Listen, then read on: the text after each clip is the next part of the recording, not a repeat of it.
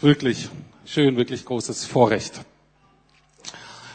Ein anderes Vorrecht, etwas kleiner natürlich, aber dennoch ein Vorrecht, ist es für mich, äh, den heutigen Prediger zu begrüßen, Helmut Diefenbach. Helmut war langjähriger Leiter eines großen christlichen Werkes, das nicht ganz unbekannt ist, in Lüdenscheid, ist seit einiger Zeit nun in Berlin und wir haben das große Vorrecht als Gemeinde, dass er und seine Frau Ulrike zu uns jetzt in die Lukasgemeinde kommt und ich bin deswegen besonders froh, dass er heute zu uns predigen wird. Helmut, komm doch nach vorne. Ich würde noch sehr gerne für dich beten und dann darfst du loslegen.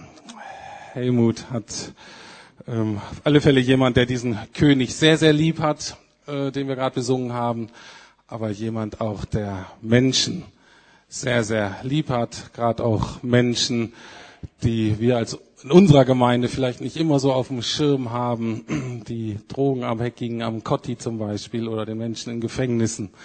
Ähm, oder einfach, ich glaube, jeder Mensch, von dem er spürt, er braucht die Liebe Gottes. Und ähm, deswegen sind wir total dankbar, ähm, von dir heute zu hören. Und ich möchte noch für dich beten. Herr Jesus, wir danken dir. Ich danke dir für Helmut, danke, dass er dir begegnet ist. Und ich danke dir, dass die Liebe, die er weitergibt, das ist deine Liebe. Es ist nicht seine eigene, es ist deine Liebe. Danke dir dafür. Und so wollen wir auch heute von dir lernen, wenn er jetzt zu uns spricht. Hab du Dank dafür. Amen. Wow. Vielen Dank und vielen Dank für das Vertrauen, dass äh, ich heute euch etwas mitteilen darf. Ich glaube, was auf meinem Herzen, auch auf dem Herzen Gottes liegt. Und äh, ich würde gerne eine Bibelstelle dazu vorlesen aus Lukas 10, Vers 30. Da fangen wir an. Da antwortete Jesus und sprach, es war ein Mensch, der ging von Jerusalem hinab nach Jericho und fiel unter die Räuber. Sie zogen ihn aus, schlugen ihn und machten sich davon und ließen ihn halbtot liegen. Es traf sich aber, dass ein Priester dieselbe Straße hinabzog, und als er ihn sah, ging er vorüber. Desgleichen auch ein Levit, als er die Stelle kam und ihn sah, ging er vorüber. Ein Samariter aber, der auf der Reise war, kam dahin, und als er ihn sah, jammerte er ihn. Und er ging zu ihm, goss Öl und Wein auf seine Wunden, verband sie ihm, hob ihn auf sein Tier und brachte ihn in eine Herberge und pflegte ihn. So, die meisten von uns kennen diese Geschichte und natürlich wissen wir, zwei Städte, zwei Reiche. So, das eine ist Jerusalem, das Reich Gottes. Jerusalem, der Ort, wo Gott regiert, all die guten Dinge des Himmels geschehen, wie hier Heilung, Wiederherstellung, Gottes Liebe, Annahme, Würde, Respekt, Barmherzigkeit. All das, was, was im Himmel da ist. Das Reich Gottes, wo wir uns vertrauen und auch äh, miteinander Freude und Leid teilen, wo Jesus regiert, und wir Wahrheit erfahren, Schutz erfahren, Jerusalem. Und auf der anderen Seite Jericho, wir wissen, Jericho, eine Stadt, Josua 6 können wir das lesen, äh, sollte eigentlich nie mehr erbaut werden. Jericho, eine Stadt, die heute steht in dieser Geschichte für das Reich der Welt, für das Reich der Finsternis, mit all ihrer Korruption und Gewalt und Zerstörung, mit all ihrer Unbarmherzigkeit und Perversion und Versuchung. Und da ist ein Typ, na, der, der geht von Jerusalem weg nach Jericho. Da ist ein Typ, der war vielleicht nie im Dunstkreis der Gemeinde, der war nie im Dunstkreis des Reiches Gottes. Vielleicht war er auch nie irgendwie, hat er was erlebt von Gott, weit weg. Und äh, vielleicht hat er auch nie was erfahren von seiner Liebe.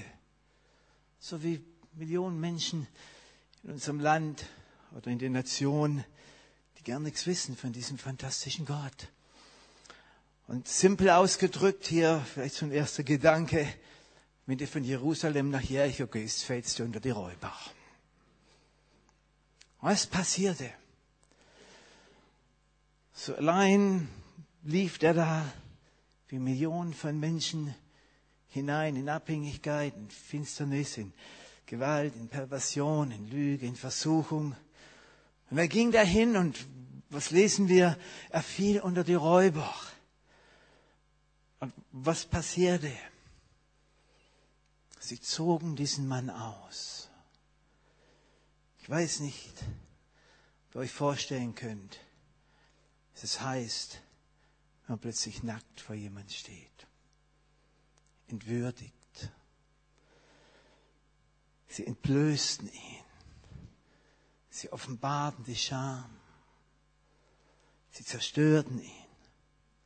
Sie verletzten ihn.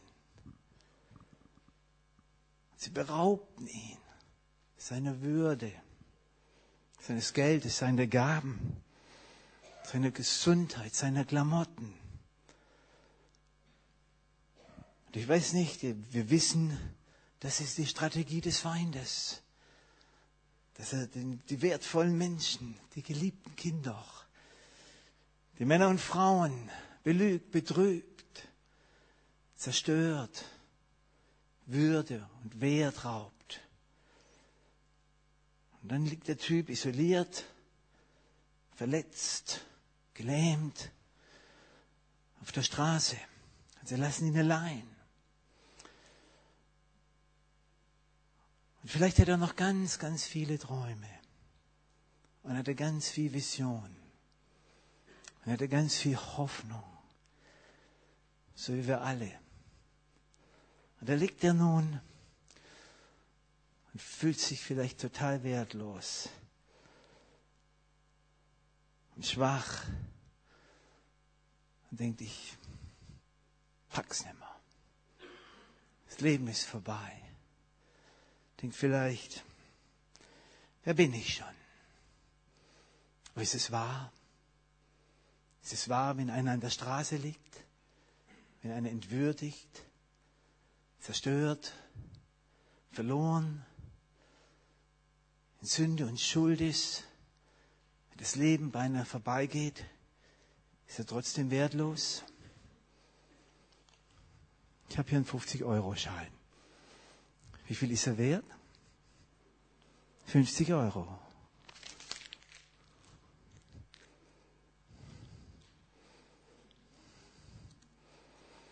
Wie viel ist er jetzt noch wert?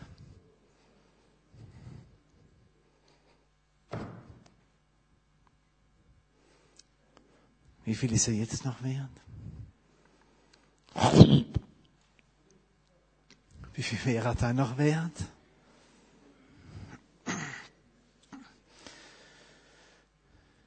Möchte dir eins heute Morgen sagen. Egal wie zerknickt, egal wie verletzt du wurdest, egal wie gedemütigt du wurdest, egal wie viele Leute vielleicht auf dir herumgetreten sind, egal was man über dich gesagt hat, und egal in welchen falschen Händen du geraten bist, du bist immer noch unendlich wertvoll. Du bist immer noch die Krone der Schöpfung. Würde und Wert ist vom Himmel für dein Leben immer noch da. Die Frage ist nur, in welche Hände hast du dich begeben? Und ich glaube, und da kommen wir später drauf, es gibt Hände, die dich wieder entfalten. Es gibt Hände, die dich wieder glatt machen. Und es gibt Hände, die die Narben heilen können. Und so liegt der Typ da. Und wisst ihr, dann laufen zwei Leute vorbei. Und diese beiden Leute, die laufen einfach vorbei. Die Bibel sagt hier, der eine war ein Priester, der andere ein Levit, also irgendwie ein Kirchenmusiker der damaligen Zeit. Und das Ding ist, ich glaube, diese beiden, die haben weder ein Herz voller Liebe noch Vision und Glauben für diesen Mann. Und sie gehen vorüber und eigentlich sagen sie nichts anderes wie, du bist es nicht mehr wert, in dich zu investieren. Das kostet nur Arbeit. Aber du bist es nicht mehr wert. Du bist nicht mehr produktiv. Aus dir kann man nichts mehr machen. Und sie laufen einen Weg, überqueren die Straßenseite. Was geschieht der damaligen Zeit? Ein Zeichen der Verachtung, der tiefsten Verachtung. Die Straßenseite, die andere Straße zu gehen, um bloß zu sagen, wir haben nichts mit dir zu tun. Und wisst ihr, Dietrich Bonhoeffer sagte, aber wenn wir einen Mensch verachten, werden wir niemals etwas Gutes aus ihm machen können. Wenn wir Menschen verachten, wenn wir eine Stadt, ein Land, Nationen verachten, werden wir niemals etwas Gutes aus ihm machen können. Es gibt so viele Menschen, die an der Straßenseite liegen. Ihr Lieben, es gibt so viele Bevölkerungsgruppen. Es gibt ganze Nationen. Nordkorea, das ist so ein Land, wo die halbe, die größte Teil der Völkerfamilie sagte, der Familie der Nation, wir wollen nichts mehr mit dir zu tun haben, Nordkorea. Die sich abgewandert haben. Das Einzige, was sie noch machen mit ihnen ist, wir bestrafen euch, Nordkorea. Wir geben euch Sanktionen. Irak, Syrien. Da laufen die beiden vorbei in Verachtung dieses Menschen. Und vielleicht denken sie, was ich auch sehr lang dachte. Sie denken, er hat sich von Gott entfernt. Er lebt nicht mehr unter Gottes, Gottes Führung. Er lebt nicht mehr unter Gottes Schutz. So hat er auch Gottes Segen nicht verdient. Und als ich zum ersten Mal vor zwölf Jahren nach Nordkorea kam, und äh, Gott hat einfach über übernatürliche Weise uns Türen geöffnet. Wir kamen sehr schnell nach äh, in In, in Waisenhaus, in der Agrarfarm. Und überall haben uns dort die Parteisekretäre gebeten und gefragt, könnt ihr uns helfen? Und ich wusste, das sind die Parteisekretäre. Ich wusste, das sind die Männer, die vielleicht meine Freunde, meine Geschwister verfolgt haben, die sie ins Arbeitslager deportiert haben, die sie vielleicht sogar umgebracht haben. Ich wusste, diese Männer sind die, die die Menschenrechte mit Füßen treten. Und sie fragten mich um Hilfe. Und ihr Lieben, ich wusste von der einen Seite, Gott hat ihm eine Tür aufgemacht.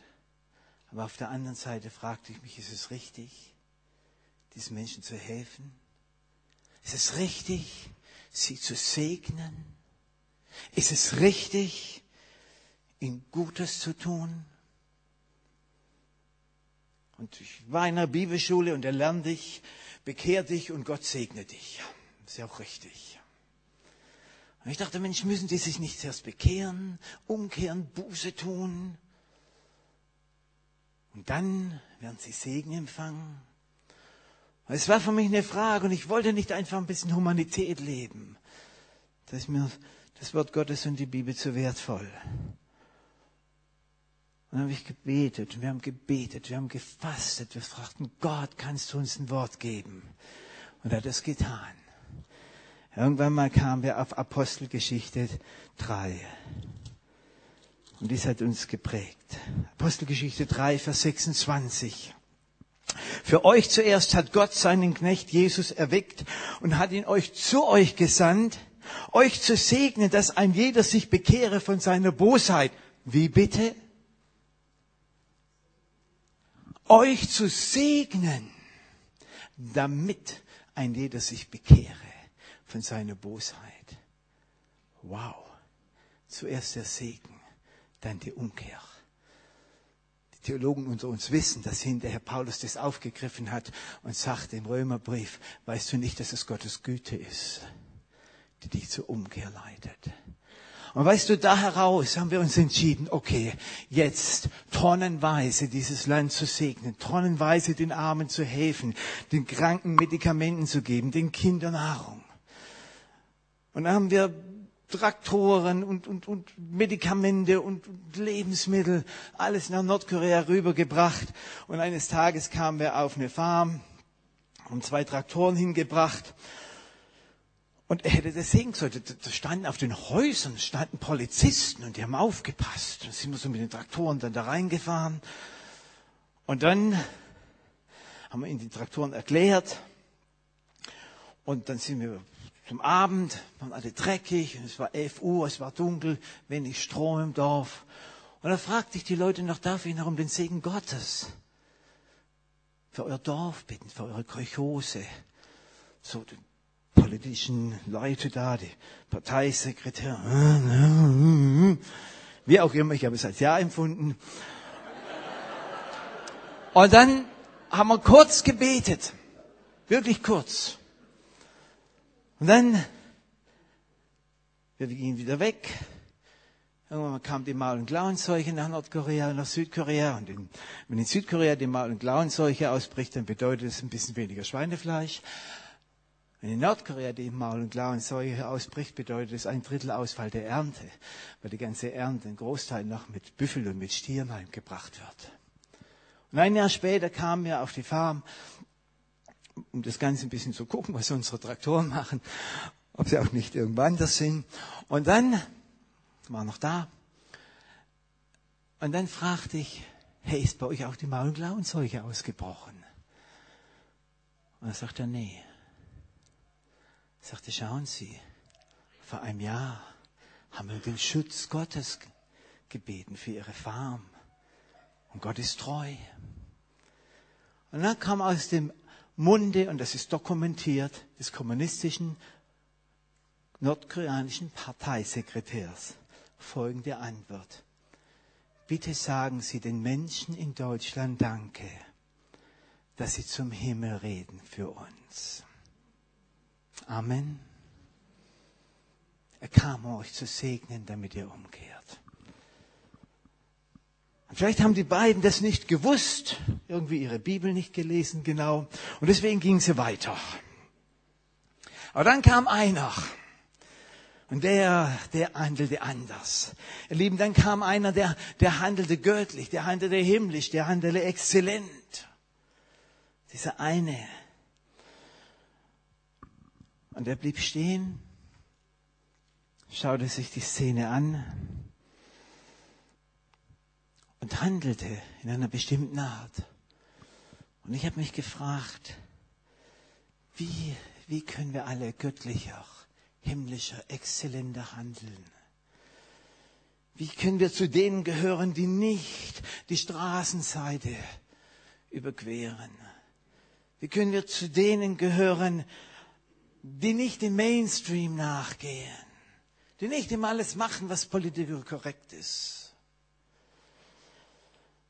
Und hier ist der Schlüssel. Sei nicht einfach. Bevor wir exzellenter handeln und himmlischer handeln und höher handeln, glaube ich, müssen wir exzellenter und himmlischer und höher denken. So wie der Mensch denkt, so lebt er. Und der Zustand unseres Herzens wird immer offenbart durch unsere Hände und durch unsere Füße. Und vielleicht hat dieser sogenannte Samariter ein paar Tage vorher Jesus gehört. Und vielleicht hat er Jesus gehört, wie Jesus selber sagte, wie seine Sicht der Dinge ist mit Armen und Verlorenen, mit denen, die am Straßenrand liegen, mit denen, die ihn nicht kennen. Jesus sagt in Matthäus 24 was hochinteressantes. Er sagt, wenn er wiederkommen wird, Matthäus 25, und auf dem Thron seiner Herrlichkeit sitzen wird, wo wir alle drauf warten. Wenn er wiederkommen wird, was wird er tun? Er wird die Völkerfamilien richten. Zwei Gruppen. Die Schafe und die Böcke. Und ich weiß nicht, wer von euch Bock sein will. Ich nicht. Und du fragst, hey, nach welchen Kriterien, Gott, machst du das? Wie triffst du deine Auswahl? Und für manche von euch wird die Auswahl vielleicht etwas überraschend sein. Er sagt ganz einfach, ich war hungrig und ihr habt mir etwas zu essen gegeben. 795 Millionen Menschen gehen heute Abend mit Hunger ins Bett. Eins, zwei, drei, vier, fünf, sechs, sieben, acht, neun. Jeder Neunte. Jeder Neunte der Weltbevölkerung geht heute Abend hungrig ins Bett. Jesus sagt, ihr habt mir zu trinken gegeben. Ich war durstig und ihr habt mir zu trinken gegeben. Mehr als eine Milliarde Menschen haben keinen Zugang zu frischem Wasser. Einer meiner obdachlosen Freunde sagte mir mal, Himmel, du, du, du weißt, du weißt gar nicht, was es heißt. Himmel, du weißt gar nicht, was es heißt, wenn du morgens aufstehst und du weißt nicht, wo du deine Notuhr verrichten kannst.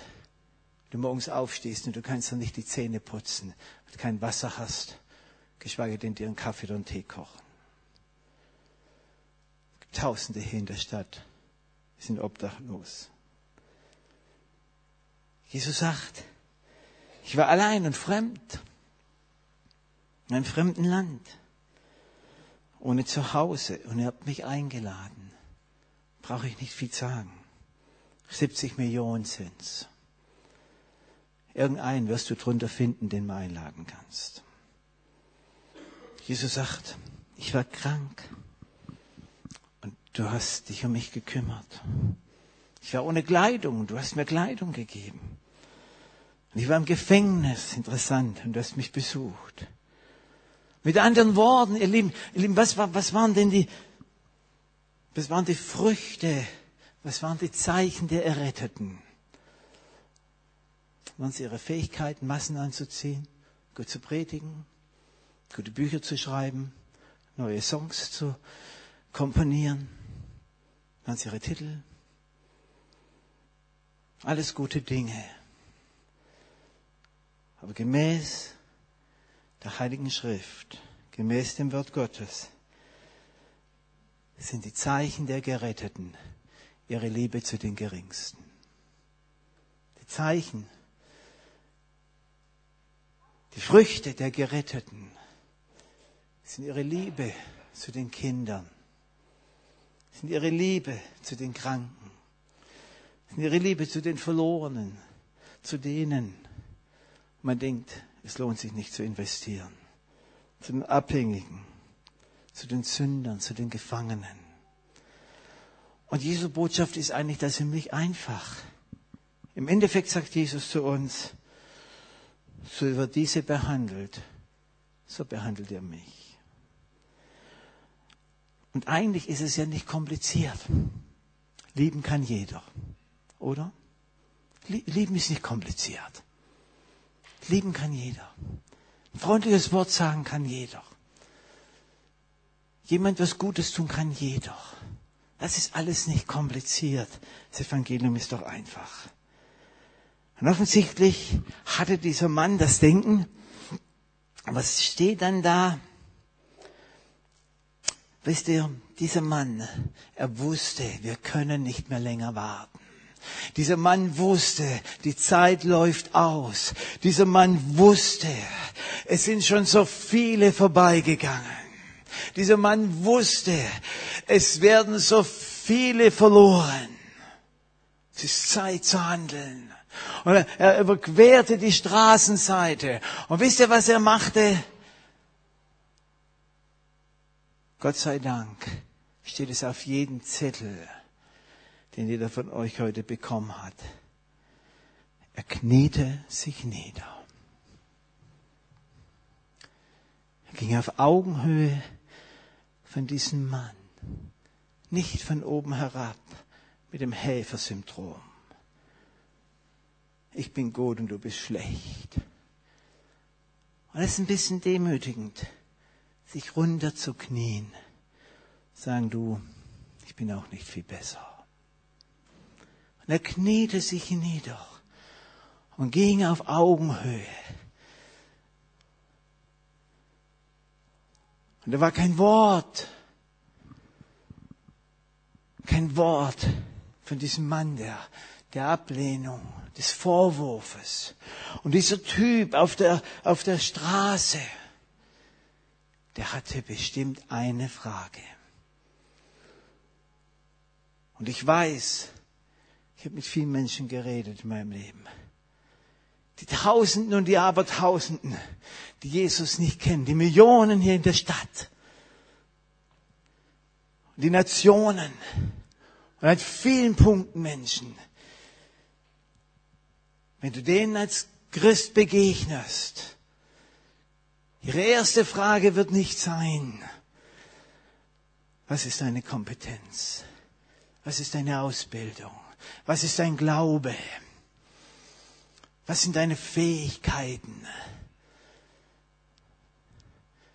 Ihr Lieben, die erste Frage in der heutigen Zeit, die sich Menschen stellen, ist, kann ich dir vertrauen? Kann ich dir vertrauen? So vielen haben wir vertraut und sie haben uns verführt. So vielen haben wir vertraut und sie haben uns unser Geld weggenommen.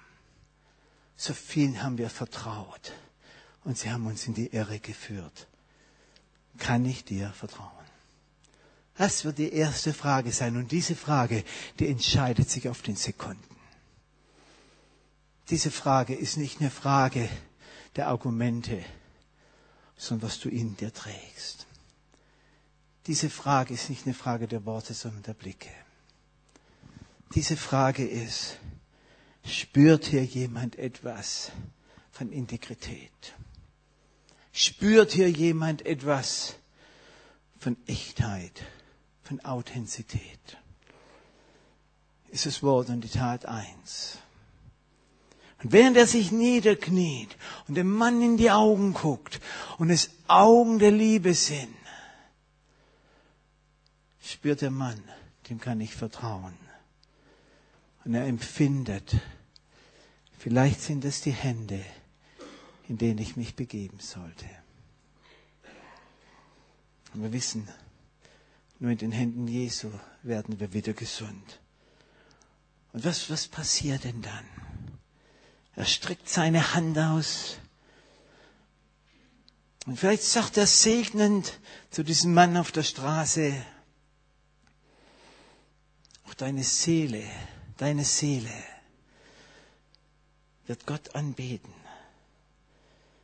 Vielleicht sagt er segnend zu diesem Mann, er wird dir alle deine Sünden vergeben und alle deine Gebrechen heilen. Er wird dich wieder aus dem Staub erheben. Er wird allen Übel von dir wenden und du wirst wieder auffahren und jung sein wie ein Adler. Und während er auf der einen Seite die segnende Hand ausstreckt mit der rechten, holt er aus seiner linken, mit seiner linken aus seiner Tasche sein Beutel, was er mitgebracht hat. Öl, und Wein. Öl und Wein. Zeichen für das Blut Jesu, für den Heiligen Geist. Und er weiß, Öl und Wein heilen die Wunden. Das Blut und der Heilige Geist. Und er erzählt ihm kurz diese wunderbare Geschichte vom Evangelium. Jesus Deine, deine Vergangenheit muss nicht mehr deine Zukunft bestimmen. Jesus, Jesus vergibt dir all deine Vergangenheit. Es ist so eine Kraft in der Vergebung des Blutes Jesu. Ein Freund, der im Gefängnis sitzt und der eine wirklich grausame, bestialische, ein Drittel hier, wenn ihr das hören würdet, würde er laut schreiend rausrennen, was er gemacht hat. Er sitzt lebenslänglich im Gefängnis und hat sich bekehrt, richtig bekehrt. Und er erzählte mir folgende Geschichte. Er erzählte Helmut, Kurz nach meiner Tat, schon in der U-Haft, fing es an, nachts Albträume zu bekommen. Jede Nacht kam die Situation. Jede Nacht hörte ich die Schreie. Jede Nacht sah ich das Blut. Und jede Nacht kam der Albtraum. Und ich wachte schweißgebadet auf. Ich traute mich nicht mehr schlafen. Ich wurde schier verrückt. Jede Nacht der Albtraum der Tat. Ich habe Tabletten genommen, bin zum Therapeuten gegangen. Ich wurde schier verrückt, weil mir jede Nacht die Person begegnete. Und als ich mein Leben Jesus gegeben habe und als ich Vergebung meiner Sünden erfahren habe, habe ich jeden Tag gesagt, Gott, vergib mir. Und habe jeden Abend gebetet und habe das Kreuz, was du mir geschenkt hast bei meiner Taufe, habe ich auf mein Herz gelegt. Und so bin ich eingeschlafen und die Albträume gingen weg. Er ging mit Jesus durch seine Tat. Jesus hat ihn vergeben. Ihr Lieben, es gibt, es gibt keine Grenzen für die Macht des Blutes Jesu. Heute leidet dieser Mann selber im Gefängnis und sagt, jeder, der in meine Zelle reinkommt, bekommt Gebet. Ohne Gebet geht aus meiner Zelle niemand mehr raus. Es gibt keine Macht für das Blut Jesu. Und er, er sagt ihm das. Und das Blut Jesu teilt er aus. Und was passiert dann? Er kann unter dem Segen Gottes leben. Und dann sagt er noch, hey, weißt du was? Du brauchst dich auch nicht mehr vor der Zukunft fürchten. Denn Jesus ist dein Freund und Jesus ist unser Freund und Jesus kommt bald wieder. Und weil unser Freund wiederkommt in der Zukunft, wird auch unsere Zukunft unser Freund sein, Geschwister. Meine Bibel endet gut. Die Zukunft ist auch unser Freund. Wir können doch mit Erwartung nach vorne kommen, mit Hoffnung.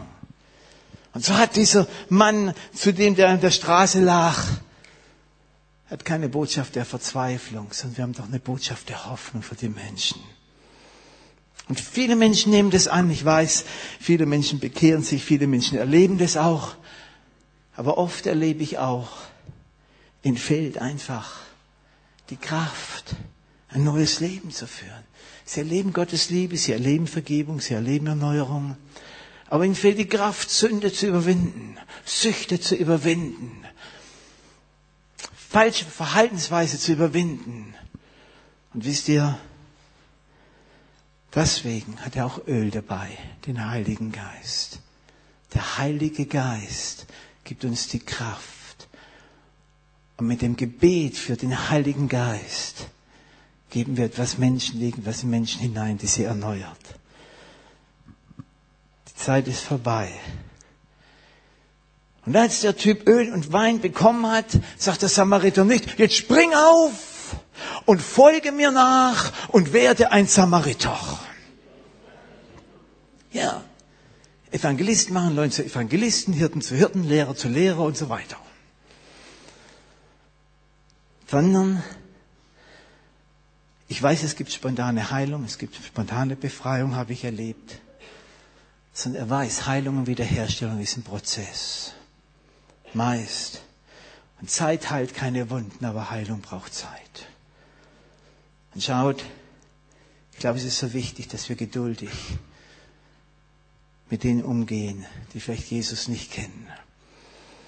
Und er bringt ihn in seine Herberge, die Gemeinde, an den Ort der Barmherzigkeit.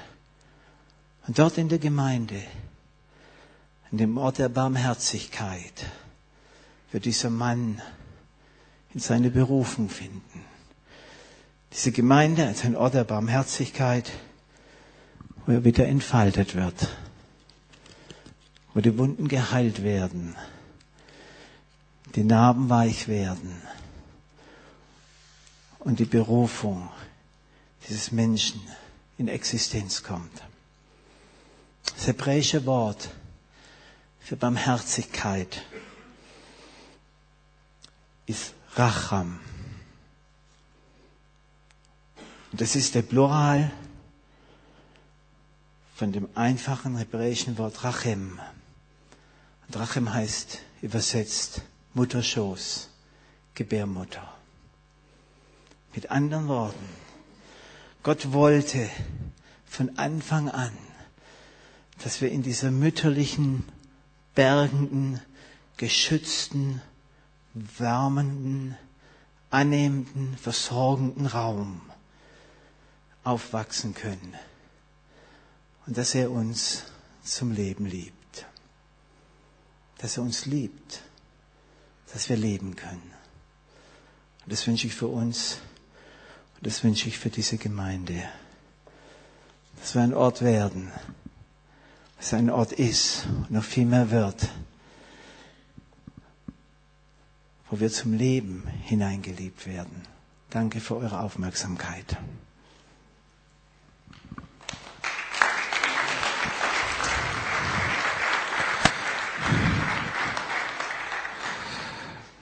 So, wir haben jetzt das große Vorrecht, dem großen, wahren, barmherzigen Samariter zu kommen, zu Jesus, und zwar wir alle ganz persönlich, ähm, jeder Einzelne und dann als Gemeinschaft, um Vergebung für unsere Sünden auch konkret zu erfahren und auch Heil für unsere Wunden. Und ich möchte jedem von euch jetzt ein, zwei Minuten Zeit geben und euch vorbereiten und euch fragen, vielleicht seid ihr beides, aber bist du dieser zerknitterte 50-Euro-Schein? Bist du der oder diejenige, die unter die Räuber gekommen ist und einfach zertreten, zertrampelt, verachtet, alleingelassen?